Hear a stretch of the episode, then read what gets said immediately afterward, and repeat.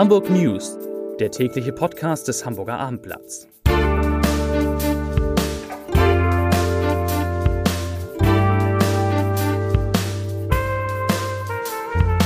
Moin, moin, hallo und herzlich willkommen zum täglichen Nachrichtenpodcast des Hamburger Abendblatts. Mein Name ist Matthias Iken und ich freue mich darauf, in den kommenden 15 Minuten drei wichtige Fragen zu klären. Wie laut darf Rockmusik in der Stadt sein? Wie viele neue Schulen bekommt die Stadt? Und was ist schon wieder auf der Bahnstrecke nach Sylt los? Doch bevor ich mit meinen Gesprächspartnern diese drei Fragen diskutieren werde, kurz der Nachrichtenüberblick. Neue Behinderungen auf der A1. Autofahrer müssen sich auf der Süderelbbrücke auf Behinderungen durch gesperrte Fahrstreifen einstellen. Grund hierfür sind Sondierungsbohrungen. Diese sollen in den Sommerferien erfolgen, wobei im Juli an Wochenenden weiterhin alle Fahrstreifen genutzt werden können. Werktags werden Stand- und Hauptfahrspuren gesperrt. Eine gute Nachricht kommt von den Störchen. Mit 67 Jungstörchen von 28 Paaren ist das gute Vorjahresergebnis in Hamburg noch übertroffen worden. 2018 hat nach Angaben des NABU 23 Paare 59 junge Störche aufgezogen. Der Umweltverband BUND fordert mehr Kampf gegen den Krach. Nach der EU-Umgebungslärmrichtlinie von 2002 müssten die Kommunen eigentlich Lärmkarten erstellen und Lärmaktionspläne vorlegen. Das aber ist bislang nicht passiert. Die Lärmschutzpolitik in Hamburg ist ein echtes Trauerspiel, kritisiert BUND-Chef Manfred Brasch. Apropos Krach, wie laut darf eigentlich Musik bei Freiluftfestivals sein? Diese Frage beantwortet morgen Tino Lange bei uns im Abendblatt, aber jetzt auch schon hier im Podcast. Tino, bei dem Alice in Chains Konzert im Stadtpark versprach die Band beim letzten Mal, nächstes Mal spielen wir lauter. Das könnte aber im Stadtpark ziemlich schwierig werden, oder? Das wird auf jeden Fall im Stadtpark schwierig, weil ähm, es mittlerweile bei Open-Air-Konzerten in Hamburg extrem äh, strenge Auflagen gibt durch die entsprechenden Fachämter in den Bezirken. Ähm, es gibt eine Grundregel, am nächstgelegenen Wohnhaus darf ein Wert von 70 Dezibel, das ist ungefähr ein laufender Wasserkocher oder so, nicht äh, überschritten werden. Und, und, da laufen dann Leute rum und messen das? Oder korrekt. wie muss ich mir es das gibt, vorstellen? Es gibt Messpunkte und äh, man hat dann halt eben auf der Bühne oder äh, im Zuschauerbereich im Stadtpark zum Beispiel halt eben auch Messpunkte. Von da aus kann man halt eben berechnen, wie laut es dann wahrscheinlich am nächsten Wohnhaus ist.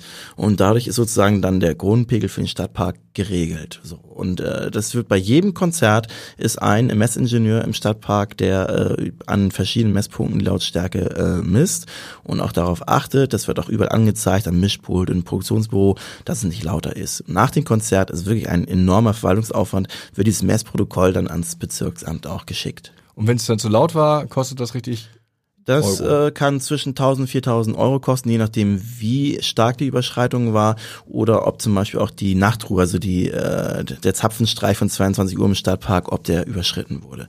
Aber ähm, die machen einen sehr guten Job da im Stadtpark seit 2012.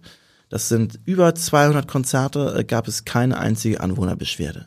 Das klingt fast langweilig. Welcher Ort ist denn dann am besten für Konzerte geeignet, die auch ein bisschen lauter werden? Der Stadtpark ja offenbar nicht. Ja, man kann es sagen, es gibt vielleicht so eine Art Faustregel, je weiter weg eine Freiluftbühne vom nächsten Wohnhaus ist, äh, desto lauter äh, kann man im Prinzip äh, machen. Also eine gute Wahl wäre noch, zumindest bis die Hafen City nicht rangebaut wurde, zum Beispiel das Elbride Festival, was im August vom Großmarktgelände ist. Ähm, letztes Jahr haben ja auch die Beginner dort gespielt. Da kann man tatsächlich, glaube ich, ein bisschen lauter drehen im Vergleich zur Stadtparkbühne. Wird es eigentlich in den Clubs selbst noch lauter als ja. bei den Open-Air-Konzerten? Ja.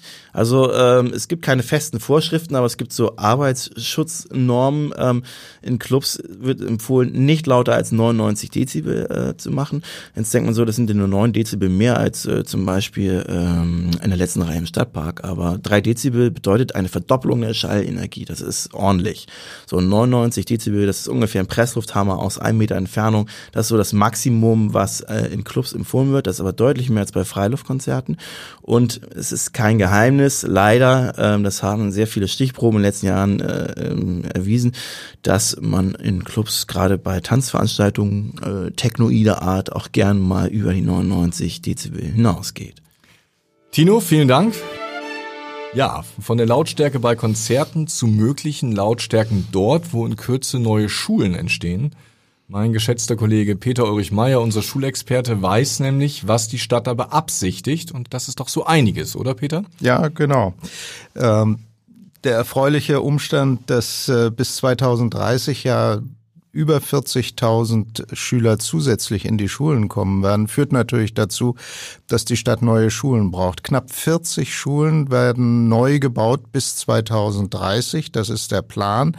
Und äh, es sind jetzt noch nicht exakt die Standorte festgelegt, aber man kann sagen, der Bedarf an zusätzlichem Schulraum erstreckt sich fast über die ganze Stadt, wobei es gewisse Häufungen ausgerechnet in den Gebieten gibt, die schon jetzt relativ dicht besiedelt sind, aber eben das heißt? zu den attraktivsten Quartieren gehören, insbesondere für junge Familien, als da sind Ottensen, Altona, äh, vielleicht noch Bahrenfeld, Eimsbüttel in starkem Maße. Dort wird insbesondere auch der Schulbau aktiviert werden müssen.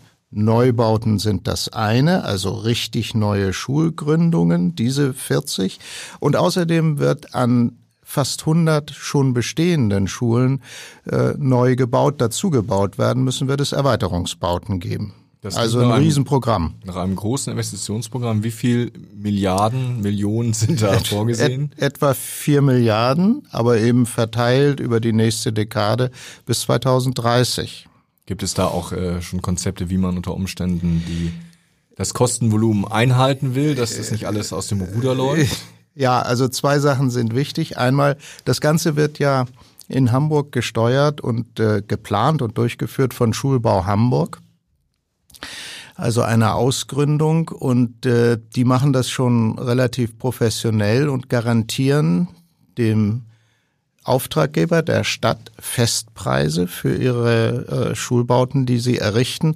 Da ist also schon ein gewisse, eine gewisse Kostendämpfung auch mit eingeplant. Der zweite wichtige Punkt, der jetzt stärker zum Tragen kommen wird, ist das, was man aus dem normalen Wohnungsbau schon kennt. Stichwort serielles Bauen. Äh, die Idee ist, dass man ich nenne das jetzt mal ein Normklassenhaus entwirft, also für Schulklassen mit einer bestimmten Größe, so und so viele Klassenräume, äh, Differenzierungsräume, Häuser, die man dann quasi überall hinstellen kann, wo es schon die Möglichkeit gibt, individuell für die Schulen dann noch äh, eine Auswahl zu treffen, was die Fassadengestaltung angeht, was äh, auch die Innengestaltung, die Größe der Räume angeht. Also es werden nicht alle Schulen gleich aussehen, sondern da hat man noch einige Möglichkeiten zu variieren. Letzte Frage. Können wir uns eigentlich sicher sein, dass wir in 10 oder 20 Jahren diese ganzen Schulplätze, die wir jetzt schaffen, auch noch benötigen werden? Nein, sicher können wir nicht sein, natürlich. Äh, diese ganze ähm, Entwicklung der oder die Prognose der Schülerzahlen basiert natürlich auf der Zuwanderung der letzten Jahre, ist hochgerechnet in mehreren Varianten von äh, den Statistikern des Statistikamtes. Wenn der Zuzug anhält, kommt es so wie jetzt prognostiziert. Äh, natürlich kann es immer Ereignisse geben, die dazu führen, dass am Ende doch weniger Kinder auf die Welt kommen hier in Hamburg und der Bedarf geringer ist. Ähm, dann haben wir eine neue Situation. Es hat auch in früheren Jahren ja schon deutliche Wellenbewegungen gegeben und plötzlich waren, gab es Schulen, die leer standen und dann sogar umgewidmet werden mussten. Im Moment sieht es danach aus, dass der Bedarf erheblich steigen wird und wenn die Politik sich darauf nicht einrichten würde, dann hätte sie was falsch gemacht. Ja, vielen Dank, Peter Ulrich Meyer, für diese Einschätzung. Der Zugverkehr zwischen Hamburg und Sylt bleibt nach einem Lkw-Unfall deutlich länger eingeschränkt als zunächst befürchtet. Ich freue mich nun mit Bahnsprecher Eckbert Meyer-Lovis verbunden zu sein, der uns die aktuell, aktuellen Informationen zu der neuen Baustelle geben kann. Herr Meyer-Lovis, äh, derzeit habe ich den Eindruck, man kommt schneller nach Mallorca als nach Sylt, oder trügt dieser Eindruck? Na, ich kenne die Fahrzeiten oder Flugzeiten nicht nach Mallorca, aber wir haben ja gerade auf der Strecke Hamburg-Westerland ganz erhebliche Probleme äh, seit äh, praktisch Montagabend da ein LKW uns die Brücke richtig zerstört hat. Wie lange wird dieses Problem anhalten? Also die Gutachter waren ja jetzt nochmal dran, so mit dem Hublift haben sich das angeguckt. Äh, da sind erhebliche Beschädigungen aufgetreten. Die äh, etliche Querbalken der Brücke sind abgerissen von der Längsverträgermöglichkeit. Also unsere Fachleute sagen, wir rechnen mit vier Wochen dort Sperrung des einen Gleises. Ein Gleis haben wir ja zumindest zur Verfügung äh, zum Fahren. Wie viele Züge werden dann ausfallen oder auf die Straße als Busse verlegt werden müssen? Also wir können etwa rechnen, dass da dass dort ein 20 Kilometer eingleisiger Abschnitt ist. Wir kriegen dann nur zwei Züge pro Stunde durch. Und sonst also das es vier. Heißt in jeder Richtung einen Zug. Und das heißt natürlich, dass wir die ganzen Verstärkerlinien äh, dort äh, nicht verkehren.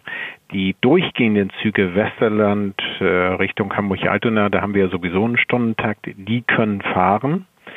Aber sicherlich äh, mit Verspätung, da sie gerade in dem Bereich der Brücke nur mit ganz verminderter Geschwindigkeit fahren dürfen. Und äh, wir sind jetzt diesen Tag und morgen auch dabei, das Dispositiv zu machen. Das heißt, die Züge, wenn die von Westerland kommen, haben bis Husum so etwa schon 30 bis 35 Minuten Verspätung nach, zum normalen Fahrplan hin. Und äh, dann werden die in Husum warten, bis praktisch äh, eine Stunde erreicht ist, um dann planmäßig in den Knoten Hamburg fahren zu können. Das heißt, ich brauche jetzt als Sylt-Reisender tendenziell eher vier als drei Stunden.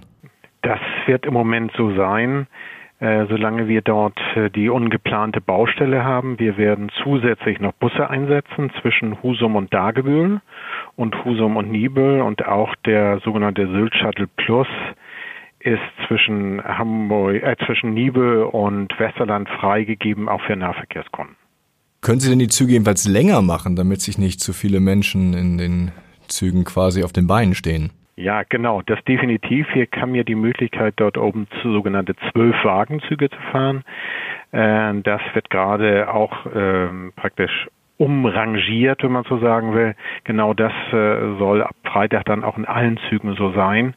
Denn äh, Sie haben vollkommen recht, äh, da braucht man wirklich mehr Kapazitäten dort oben. Dass das ausgerechnet in der Reisezeit passiert, ist äh, doppelt bitter. Oder um wie viel sind die Zahl der Reisenden erhöht im Vergleich zu Nicht-Ferien? Ja, wir haben ja zwei äh, divergierende Sachen. Wir haben einmal weniger Reisenden dadurch, dass wir äh, Schulferien haben. Äh, auf der anderen Seite mehr äh, Urlauber, die auch die Westküste, die wollen ja nicht nur alle nach Westerland, die wollen nach Dagebüll oder Husum. Äh, damit haben wir natürlich ein höheres Reiseaufkommen, aber weniger Schüler drin. Das gleicht sich etwa aus. Deswegen gucken wir auch, gerade wenn wir in Richtung Fernverkehr gucken, dass wir zumindestens einige IC-Züge durchbekommen. Wir werden sicherlich nicht alle sechs durchbekommen, aber auch da sind wir bei zu sehen, dass wir zumindest die Hauptzeit bekommen, der morgens ankommt und nachmittags aus von Westerland zurückfährt, dass man den durchbekommt, um dann aber links auch für den Nahverkehr den freizugeben. Die Marschbahn ist ja schon seit einigen Monaten und Jahren in den Schlagzeilen. Es läuft nicht so richtig rund. Wann können Sie uns denn versprechen, brauchen wir weniger als drei Stunden von Altona nach Westerland? Naja, wir müssen natürlich zwei Dinge sehen. A, haben wir eine Investitionsoffensive für die Strecke gestartet mit, mit 160 Millionen.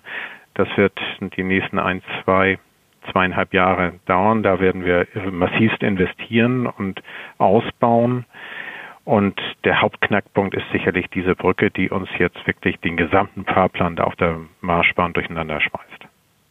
Kann man eigentlich sagen, so rückblickend, zwölf Jahre gab es einen anderen Betreiber dass äh, die Strecke auch so ein bisschen das Opfer der Privatisierung ist?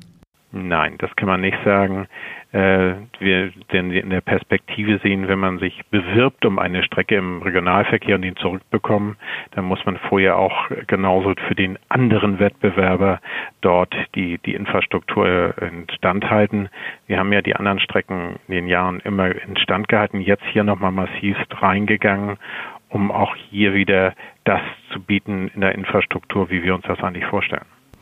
Herr Meyer-Lovis, vielen Dank. Die Sylt-Reisen werden ein bisschen mehr Zeit brauchen. Dafür können Sie sich dann im Strandkorb erholen. Ich danke für das Gespräch. Gerne. Herr Und tschüss.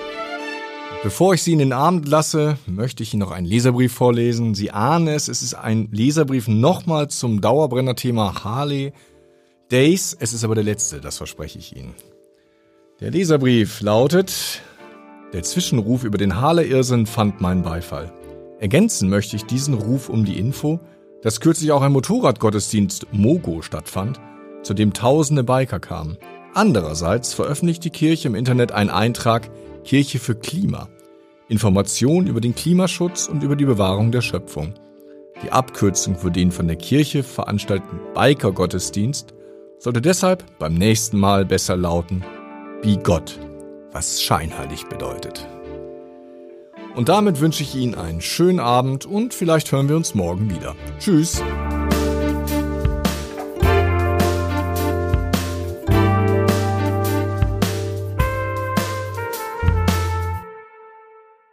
Weitere Podcasts vom Hamburger Abendblatt finden Sie auf abendblatt.de slash podcast.